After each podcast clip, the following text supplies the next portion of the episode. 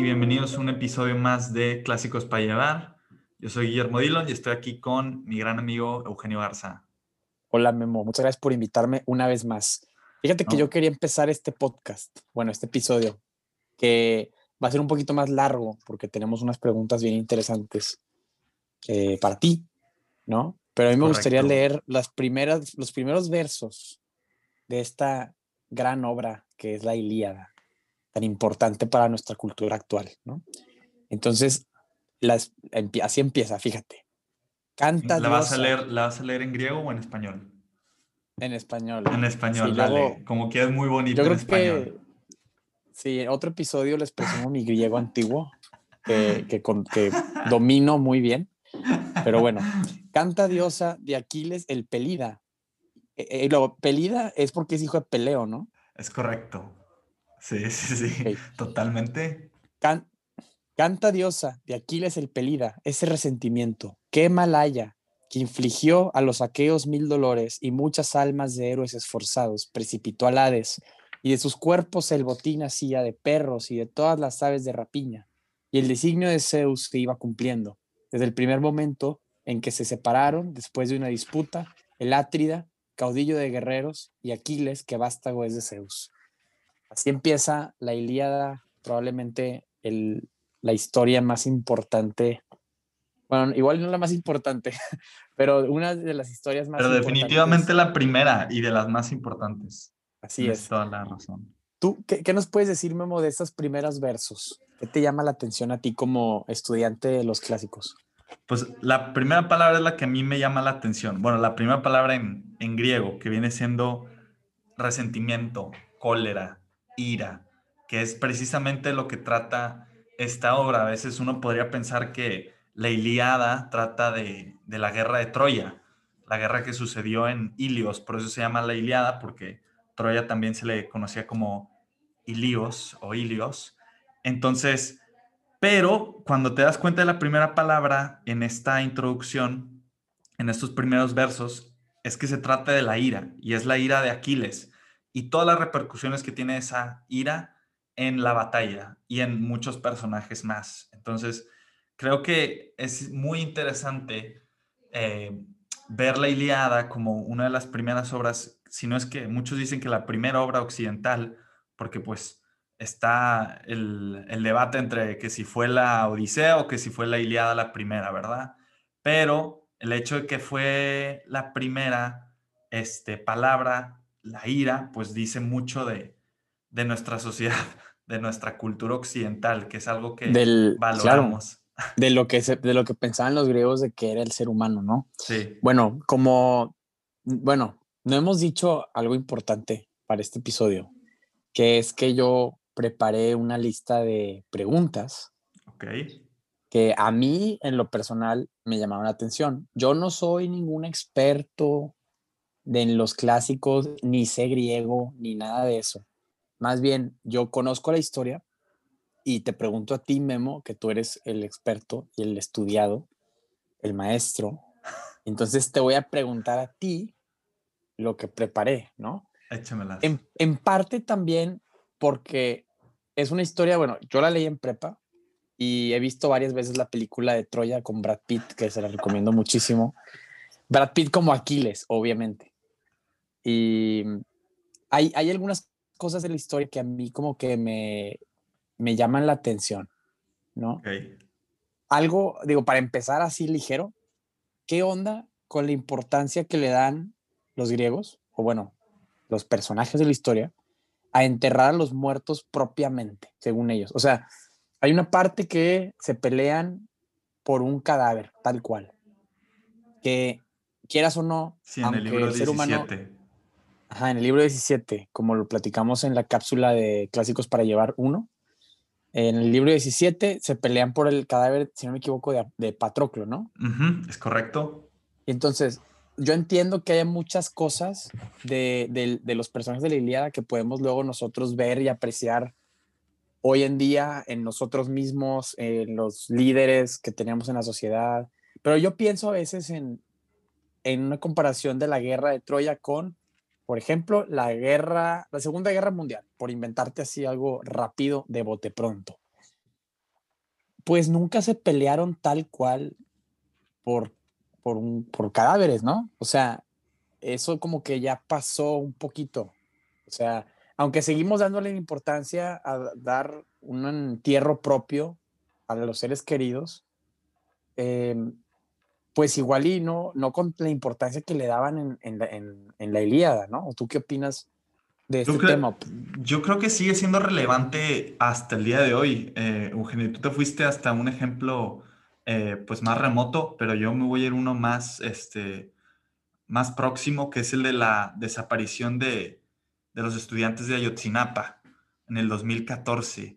Entonces imagínate. Ah, claro. Imagínate nada más cómo la, la gran noticia que fue ese, ese suceso trágico, ¿verdad? Que fue una tragedia, eh, podríamos decir una tragedia griega en su totalidad. Y por muchos meses y años, este, hasta el día de hoy, yo creo que hay investigaciones y la gente está sufriendo por no haber encontrado esos cuerpos que pues tal vez estén muertos, ¿verdad? Pero a, las, a las familias, a esas personas afectadas, el que estén muertos o no es parte del problema, pero la otra parte es poder enterrarlos, poder ver a esos cuerpos. Y creo que es algo que nos dice, o sea, cuando vemos un ejemplo como, como ese de la desaparición de estos estudiantes que iban para los que no se acuerdan del evento, eh, mi memoria tampoco es tan buena, ¿verdad? Pero estos estudiantes iban a, a la Ciudad de México en plan de protesta y pues fueron secuestrados por las autoridades y sus cuerpos, este, pues hasta el día de hoy no han sido encontrados. Pero fue todo un tema porque desaparecieron y nadie los pudo encontrar y nadie los ha podido encontrar sus cadáveres hasta el día de hoy.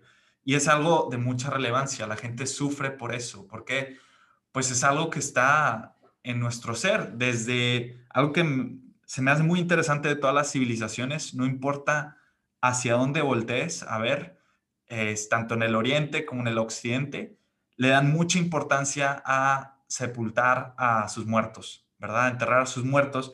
Y creo que es algo que dice algo de la naturaleza humana, que estamos, este, pues, hechos. Hay algo en nosotros que nos dice que es muy importante. En todas estas civilizaciones, pues vas a ver tumbas, vas a ver este, pues la, importancia que le dan a este ámbito del ser humano. Entonces, me parece que es algo con lo que podemos conectar con la Iliada, que hasta el día de hoy sucede en distintas maneras. Mencionaste la Segunda Guerra Mundial, pues de eso se me ocurre ver pues las fotos, ¿verdad? De, de tantos cadáveres en los campos de concentración y pues se te hace muy triste ver pues pilas, ¿verdad? De cuerpos uno sobre otro, sin, te da, es muy diferente ver eso, una pila de cuerpos, a un cementerio muy bonito, como por ejemplo, se me ocurre, ¿has visto la película de Remember the Titans? ¿Verdad? Están... Eh, eh, no, creo que no. ¿No lo has visto? Bueno. no me acuerdo.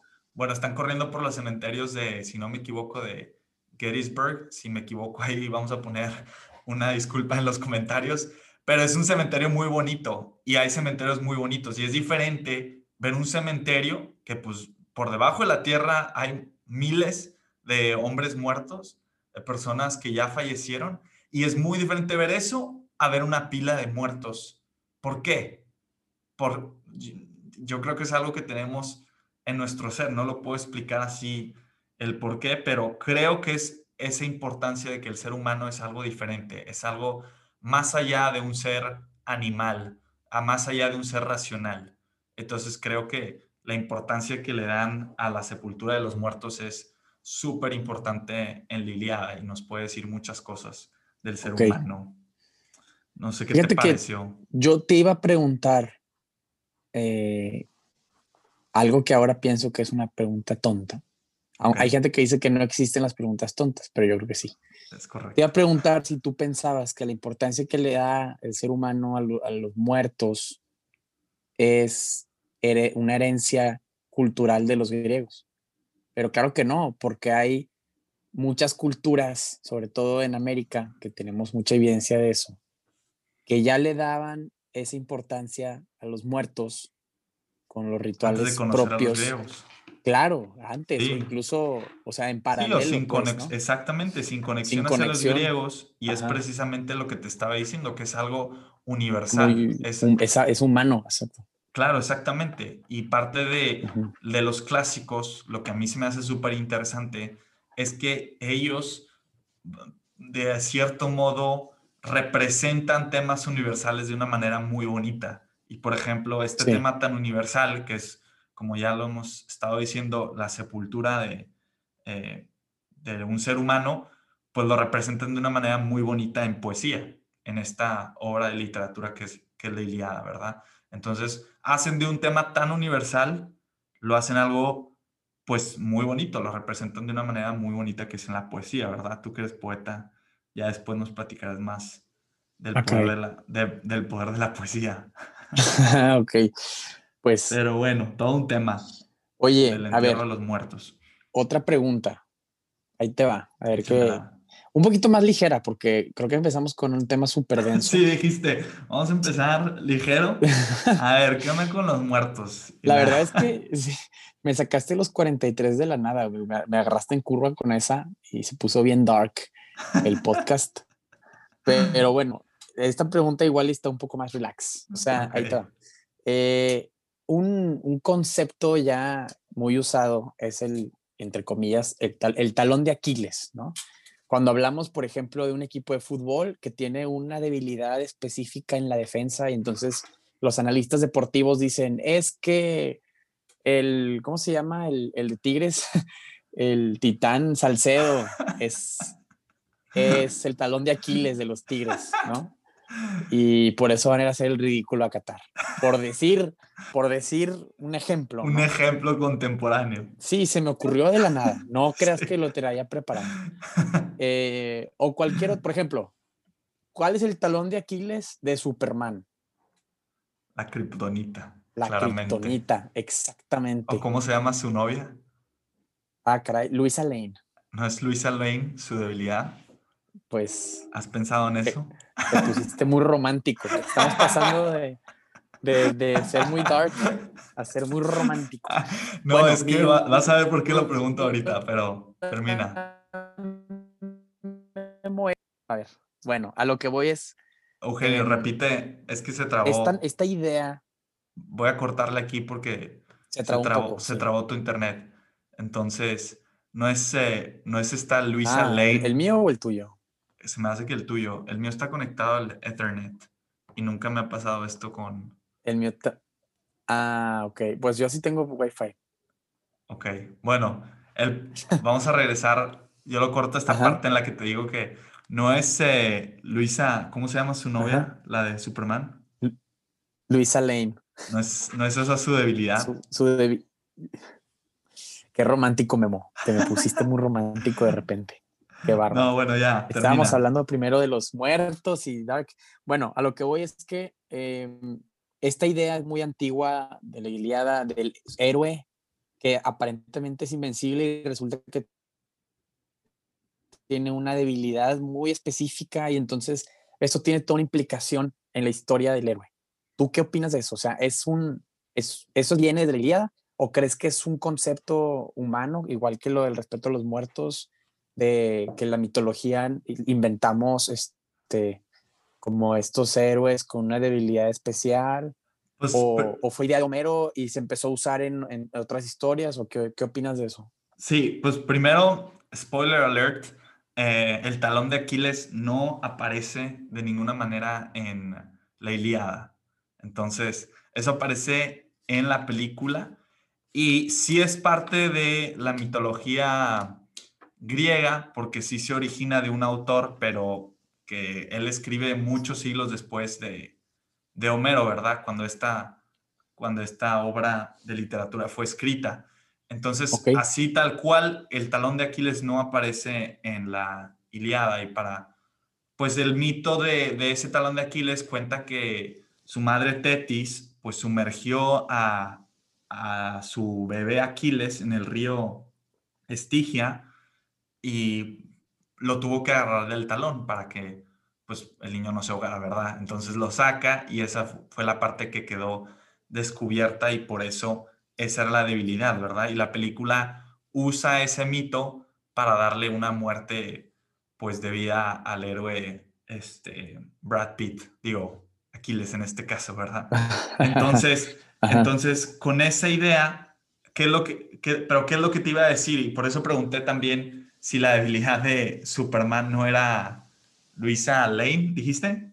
Sí. Sí, porque creo que en la Ilíada sí podemos ver otro talón de Aquiles distinto, que en este caso es la cólera y es su ira. O sea, un héroe tan fuerte como lo es Aquiles, como es describido en la Iliada, que todo el ejército troyano están atemorizados por este héroe, o sea, le tienen un miedo impresionante y saben los griegos que si Aquiles pelea, ya van a ganar. No hay, no hay duda alguna de que si Aquiles regresa a pelear, pues van a ganar y van a conquistar eh, Troya, ¿verdad? La van a saquear y la van a quemar. No hay duda alguna, nadie lo duda y siempre se habla de ese tema en la Iliada, ¿verdad? Que gran parte de la, de la guerra depende de Aquiles. Pero lo que voy es que un guerrero tan, tan fuerte y tan poderoso como es Aquiles, como algo tan insignificante, por así decirlo, entre comillas, le puede, le puede afectar tanto como es, pues, eh, que le quiten un, un, premio de guerra, que así fue, ¿verdad? Porque al principio la cólera de la que habla, de la que tú recitaste las primeras líneas, esa cólera se origina gracias a que Aquiles, más bien gracias a que Agamenón, el rey de los, de los griegos, el líder de los griegos, le quita a Aquiles a su premio de guerra, que en este caso era una mujer eh, Briseida, y lo que hace Agamenón es quitarle a Aquiles Briseida porque Agamenón tuvo que ceder su premio de guerra para que así Apolo dejara de, mandarles una peste a los griegos. Entonces, por esa razón, Aquiles se enoja y se, se, va. Y se va de la Iliada por ocho libros, ocho capítulos, y no es hasta el capítulo nueve en que lo volvemos a ver, y por otros tantos capítulos sigue enojado, ¿verdad? Pero eso me parece que indica algo importante de también la naturaleza humana, de que, de que el ser humano aparte de ser pues alguien como pues un hombre fuerte, un hombre con cuerpo, también es un ser emocional, ¿verdad? Y que las emociones juegan un papel importante, no importa en dónde estemos, no importa si somos los empresarios de tal empresa, no importa si, si seamos, si estemos en un equipo de fútbol también, porque piensas también a, me imagino aquí a Lionel Messi, tampoco un, un ejemplo que no venía preparado, pues si está triste, pues no va a jugar bien, ¿verdad? Y el Barça le va a ir mal y también. Y eso, y eso pasa, ¿verdad? Las emociones influyen en nuestra vida profesional y cotidiana. Entonces, me parece que ahí está el talón de Aquiles que podemos ver en, en la Iliada, ¿verdad? Ok. sí. Muy bien, pues hablando, hablando de eso, de llevar, dejarse llevar por las emociones y todo, eh, me gustaría tocar el tema de cómo empieza la guerra, ¿no? La guerra entre los troyanos y, y la y perdón, los, griegos. que es que Paris, hijo de Príamo, hermano de Héctor, rapta, sí, no sé si sea la palabra correcta, Memo, luego hablamos de este tema, pero rapta a Helena. Es correcto. Que Helena era la esposa de Menelao. El primo de... El primo de Agamenón. El primo de Agamenón, es correcto. Ah, y entonces Agamenón, el rey de los griegos, aprovecha ese, ese show. Esa oportunidad. Para, esa oportunidad para irle a partirle la mandarina en gajos a los troyanos, ¿no? Es correcto. Y, y tomar posesión de ese territorio. Claro. Entonces, o sea, si no me equivoco, eh, Menelao, rey de Esparta, había invitado a Héctor y a París a su rey, a su palacio, ¿no? Exactamente. Y de ahí París rapta a Elena. Claro. Entonces, ¿cómo sucedió eso? O sea, a lo que voy es que pues París se, se deja llevar por las pasiones, ¿no? Por su pasión. Por su pasión o por, por las emociones. Por las emociones, como estábamos diciendo. exacto. Y entonces son dos temas. Uno es eh, el inicio de la guerra de algo tan, tan grande, tan arrebatado, ¿no? Y otra es el tema de la hospitalidad griega. Ok. alguna vez platicando contigo, tú y yo platicamos sobre eh, cómo para los griegos uno de los, de los valores más importantes era la hospitalidad. Claro. Y, el, y ser, no nada más ser buen anfitrión, sino también, que por cierto, anfitrión es una palabra griega, pero también ser buen huésped, ¿no?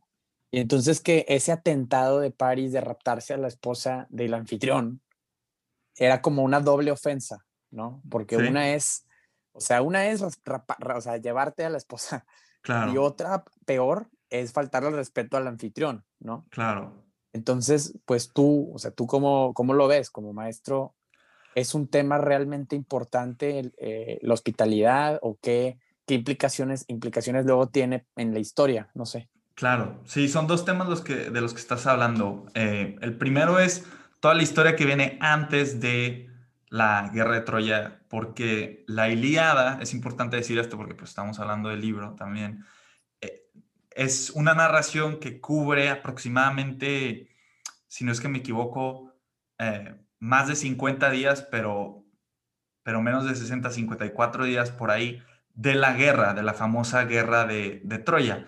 Y ya, y la narración empieza, pues no empieza desde el principio de la guerra, ni tampoco dice mucho sobre cómo se originó este conflicto, ¿verdad? Pero también por la tradición eh, mitológica y por otros autores que vinieron después de Homero, pues hay una, hay una especie de uniformidad y pues sabemos, y, y pues hay diferentes versiones, ¿verdad? Porque también los mitos, es importante decirlo, hay muchas versiones de, un solo mito. A veces hay, hay solo una versión, a veces hay dos y a veces hay hasta más. Pero la versión que se cree la más certera de todas es que la, hubo, cuando estaban las bodas de Peleo y Tetis, que son los padres de Aquiles, fueron unas bodas muy importantes en la, en la mitología griega. Todos, los dioses, todos los dioses fueron invitados a estas, a estas bodas. Pero hubo un dios, una diosa que no fue invitada, que una divinidad, vamos a decirlo así, que fue la divinidad del amor, Eros. No, perdón, de la discordia, perdóname, Eris. Pues obviamente por obvias razones no la iban a invitar, ¿verdad? Eris no fue invitada a la fiesta, entonces pues ella dijo, ah, no me invitaron, está bueno, les voy a dejar un regalito. Y ella arroja en medio de la boda una manzana y la raja es la manzana para la más bella. ¿Por qué es la manzana para la más bella? A veces le conoce la manzana para la más bella o la manzana del juicio, porque la manzana estaba grabada eh, o estaba grabado el, siguiente nombre, para la más bella, Te Caliste. Entonces, era la, la diosa era ve la manzana, Atenea ve la manzana y Afrodita ve la manzana y se empiezan a pelear por ella. Entonces, como nadie vio, como nadie vio que podían arreglarse entre ellas, pues le piden a Paris al final que él decida. Entonces, cada una de ellas le ofrece eh, un sinfín de regalos para que Paris se la dé a la más bella de ellas. Y la que gana es Afrodita, porque Afrodita le dice, si tú me das la manzana a mí, yo te voy a dar a la mujer más bella de este mundo. Entonces, pues claramente París acepta el trato, le da la manzana Afrodita, declarándola como la más bella de todas las diosas y de todas las mortales. Bueno, de las mortales no, ¿verdad? Porque eso fue lo que le prometió eh, Afrodita a este París. Y con eso, pues ya hay una tradición que dice que cuando fueron invitados, ah, bueno, pues obviamente la más bella era Helena, pero Helena ya estaba casada con Menelao. Y ahí cuenta la tradición, una de las versiones, que Afrodita hace que Helena se enamore de, de París, ¿verdad? Y los dos pues terminan escapándose, ¿verdad? Porque París pues por dentro dice, no, pues la diosa me la prometió a mí, pues estoy en todo mi derecho, ¿verdad? De obedecer a los dioses. Y por otro lado, pues también está la idea de que ya esta Helena estaba hipnotizada, por así decirlo, por Afrodita. Entonces los dos terminan yéndose esa y pues ya se da cuenta Menelao, le dice a su primo Agamenón, entonces, pues así se dice que la guerra de Troya empezó, ¿verdad? Entonces, eso, eso por un lado. Y por el otro lado estabas hablando de la idea de la hospitalidad, ¿verdad? Que hay una palabra que se puso muy de moda recientemente, que es la xenofobia, ¿verdad? Y esa palabra viene de, de latín, son dos palabras, ¿verdad? Pero la primera es xenia, y es la palabra griega que denota la hospitalidad griega, xenia.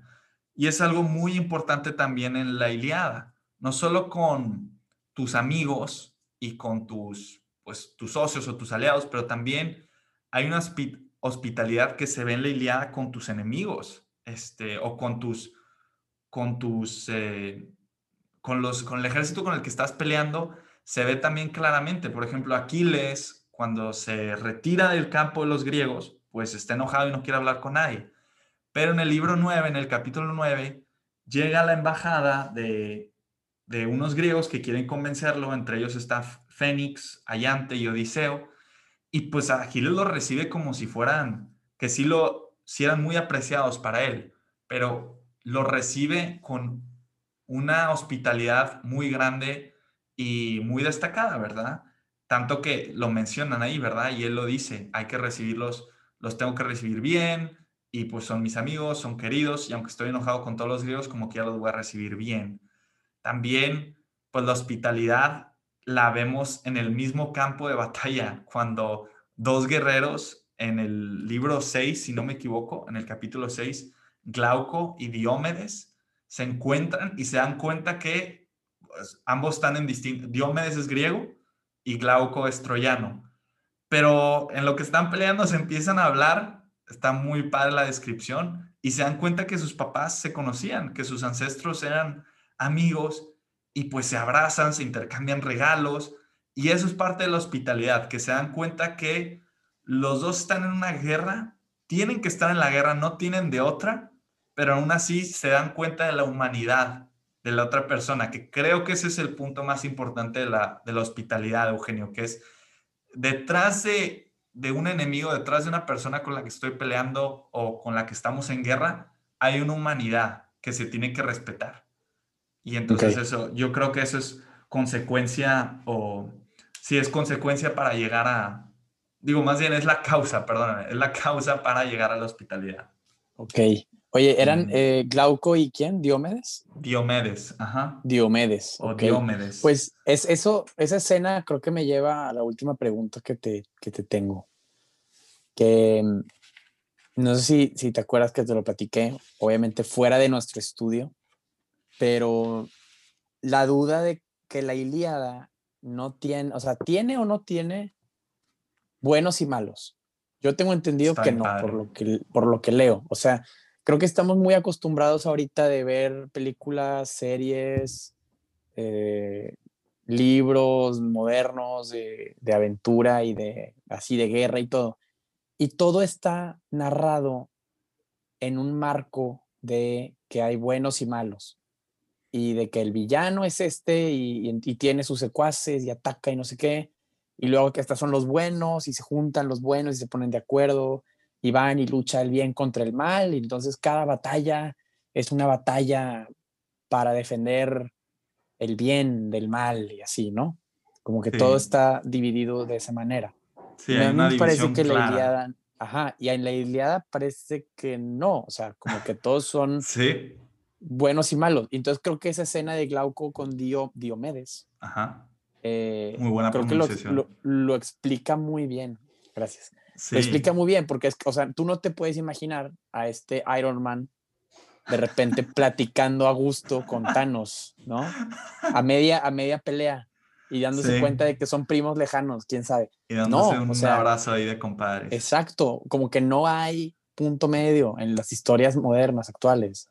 Todo es blanco-negro y a morir, güey. Exactamente. Y en la Iliada no. Entonces, a ver, platícame tú, ¿qué, qué piensas sobre este tema? No, ese tema está súper interesante porque también creo que parte de lo que acabamos de hablar, que es la hospitalidad, y, todo se remota a esa humanidad, ¿verdad? Que creo que simplemente por eso, porque nos hace más conscientes de lo que significa ser el ser humano, la Iliada es lo que hace, nos hace más conscientes de eso, creo que simplemente por eso vale la pena aventarse este libro y leerlo, ¿verdad? Y creo que eso sucede también en lo que acabas de decir, ¿verdad? Que en la Iliada, eh, exactamente, no hay una división entre buenos y malos. Nadie leyendo la Iliada podría decir que Homero estaba a favor de los griegos o si estaba a favor de los troyanos, que es algo que también vemos hoy en día en las redes sociales o en los periódicos, pues te das claramente, te das cuenta de, si este periódico está en favor de este político o si este otro periódico está en favor de, de este otro político. Y también comentaristas de fútbol o lo que tú quieras, ¿verdad? Siempre hay como una división, pero está muy padre eso que dices tú, que en Lilia no logras ver esa visión, porque al final de cuentas, pues todos somos humanos, o sea, todos son humanos ahí y tendrán sus defectos, tendrán sus virtudes, todos ellos, ¿verdad? Y pues en algunas descripciones, pues ves muy bonito cómo pues están los troyanos queriendo defender a, a sus mujeres y, Héctor dice lo que más me pesaría no es morir a manos de, de cualquier guerrero o morir en, en, manos de Aquiles, ¿verdad?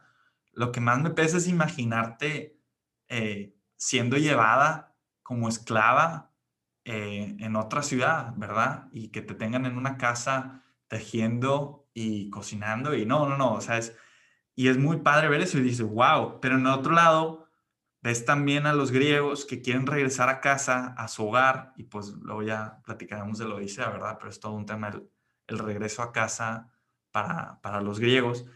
Entonces, en ese sentido, pues cada, cada lado tiene sus razones y cada lado está en lo correcto y está en lo incorrecto, ¿verdad? Entonces, creo que es algo muy padre también de Liliada y me, me da mucho gusto que hayas traído esa pregunta y es algo que nos recuerda también, creo yo, eh, lo, lo conectado que está la guerra contra nuestra naturaleza, que es otra cosa, es otro tema universal, el de la guerra. Ya ves que al principio estamos hablando de los muertos. Bueno, pues piensa tú, la guerra es común en todas las sociedades y en todas las civilizaciones. Siempre ha habido guerras, siempre. En, el oriente lejano, en el occidente, acá en, en América siempre ha habido guerras desde el inicio de, de la sociedad humana y es algo que también pues debemos de ser conscientes y otra vez es un tema universal, es un tema universal que la Ilíada al representarle de una manera pues poética te hace reflexionar sobre pues para qué estamos peleando, pues cada quien está peleando para tener paz, para obtener una, una cierta paz, ¿verdad? que creo que es algo muy padre de, de Liliana, eso que, acabas de decir, que no hay, no hay ni buenos ni malos. Aquí no se trata, Homero no está, yo le reto a cualquiera que lea la Iliada a ver si puede descifrar este, si Homero está en favor de los griegos o de los troyanos, porque no, no vas a poder. Y de hecho Homero se dijo que él escribió pues en, en Grecia, ¿verdad? No en, no en Troya.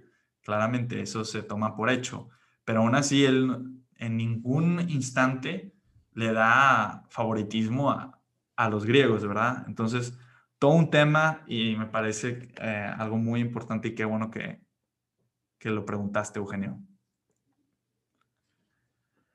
Normalmente también, también en nuestro episodio pasado dimos unas, unos tips, unas sugerencias para cómo, cómo leer la, la Iliada, porque a veces también, pues, se les hace difícil, ¿no? A la gente, Eugenio. No sé si te acuerdas de, los diferentes puntos que, tratamos o los quieras recordar. Los tips para leer mejor. Sí, los tips para leer este, este libro o esta obra. O sea, cómo hacerlo bueno, para... El, el primer tip, algo muy sencillo, es aprender griego antiguo, si no me equivoco. Sí, algo que te lleva muchos años. El, el, primer tip era leer resúmenes de cada libro, ¿no? O sea, de cada Exactamente. Sí, no tenerle miedo, no sentirse mal si lees un resumen en internet de cada libro, de cada capítulo, porque como ya lo hablamos, pues está llena de referencias que a un griego se le hubieran hecho muy fáciles de entender, ¿verdad? Pero a nosotros, pues regiomontanos del siglo XXI, no tanto. Entonces no tiene nada de malo leer resúmenes antes y después para que disfrutes la poesía o para que disfrutes eh, la narración de una mejor manera, ¿verdad? ¿Cuál fue otro tip que dimos? Híjole, fue, el de, Fue, el de, fue el de leer en voz alta, porque es poesía. Ah, sí. sí, porque también hay una, una escuela de pensamiento que dice que estos poemas, o más bien todo este poema, fue recitado durante muchos siglos y había poetas que se aprendían de memoria los 15.000 versos y lo recitaban de plaza en plaza en, en, Grecia, ¿verdad? Iban viajando en ciudad en ciudad y recitaban estos, estos poemas, ¿verdad? Y que fue un tal Homero el que los juntó todos. Eh, ya si eso es verdad o mentira, no importa, pero lo que sí es irrelevante para ahorita es, es que esto era, eh, se escribió, o más bien se creó en una tradición oral y se recitaba. Entonces tú al leerla en voz alta, si no te ves muy raro en tu sala o si no hay nadie en tu casa y la puedes leer en voz alta, pues leerla en voz alta porque te aseguro que la vas a disfrutar mucho más. Y la tercera era encontrar una buena traducción. Ah, sí. ¿Tú cuál traducción tienes, Eugenio? Yo tengo una edición de lujo VIP eh, de cátedra editorial Cátedra, de Antonio López Eire, o Eire. y está muy, muy padre, muy padre, porque incluso, o sea, al principio de cada canto, abajo ya viene el resumen en el libro. Ok. Te, ponen ahí un parrafito de resumen antes de empezar a leerlo. Y cada palabra rara que traiga tiene una aclaración en la parte inferior de la página. Y entonces, si tú vas leyendo y te trabas con algo, no tienes que abrir, o sea, abrir la compu o agarrar el celular, sino que nada más aquí lo revisas, aquí mismo en el libro, y ya está. Entonces, pues e, esta es la que me está sirviendo a mí bastante. De repente trae dibujitos y, ya. Digo, yo no sé. ¿Dibujitos o más bien fotos de de vasijas y de. Fotos matonas, hombre. Fotos, fotos así, fregonas. De. Queremos vender la Iliada, no queremos. Sí, no. Hacerla como un libro de niños. No, y también, yo también tengo otra edición aquí, que tengo la que dice, la que acaba de decir Eugenio, pero esta también me pareció buena, que es eh, edición Clásicos Universales, eh, edición íntegra, perdón. Y la traducción está en prosa y es de Luis Segalá y Estaleya. Entonces, aunque es en prosa, pues bueno, si no la pueden conseguir la, la que les acabamos de recomendar en verso, pues esta también es, es recomendable. Y pues la pueden conseguir en Gandhi, ¿no? Gandhi. Eh, sí, por Amazon. Así es. Ahí las por internet, claro. Ahí las conseguimos nosotros dos. Pero bueno, pues muchísimas gracias, Eugenio. Gracias a todos. No, a tus órdenes. Gracias a todos por escuchar. Y nos vemos la siguiente semana para platicar ahora de La Odisea, el otro gran clásico de Homero. Entonces ahí nos vemos. Gracias a todos. Yo, yo a ti te agradezco tu hospitalidad. Así la dejamos, pues. Oye, Memo, última cosa. Eh, si alguien quisiera escribirte alguna duda o consultarte para algo, ¿dónde te pueden contactar? Tenemos pendiente crear eh, un mail, ¿verdad? Clásicos para llevar. Pero por lo pronto me pueden contactar a mi mail personal que es memodillon con doble L arroba gmail.com. Ahí estoy para contestar cualquier pregunta. Muchísimas gracias a todos. Gracias, Eugenio. Excelente. Nos vemos. Gracias.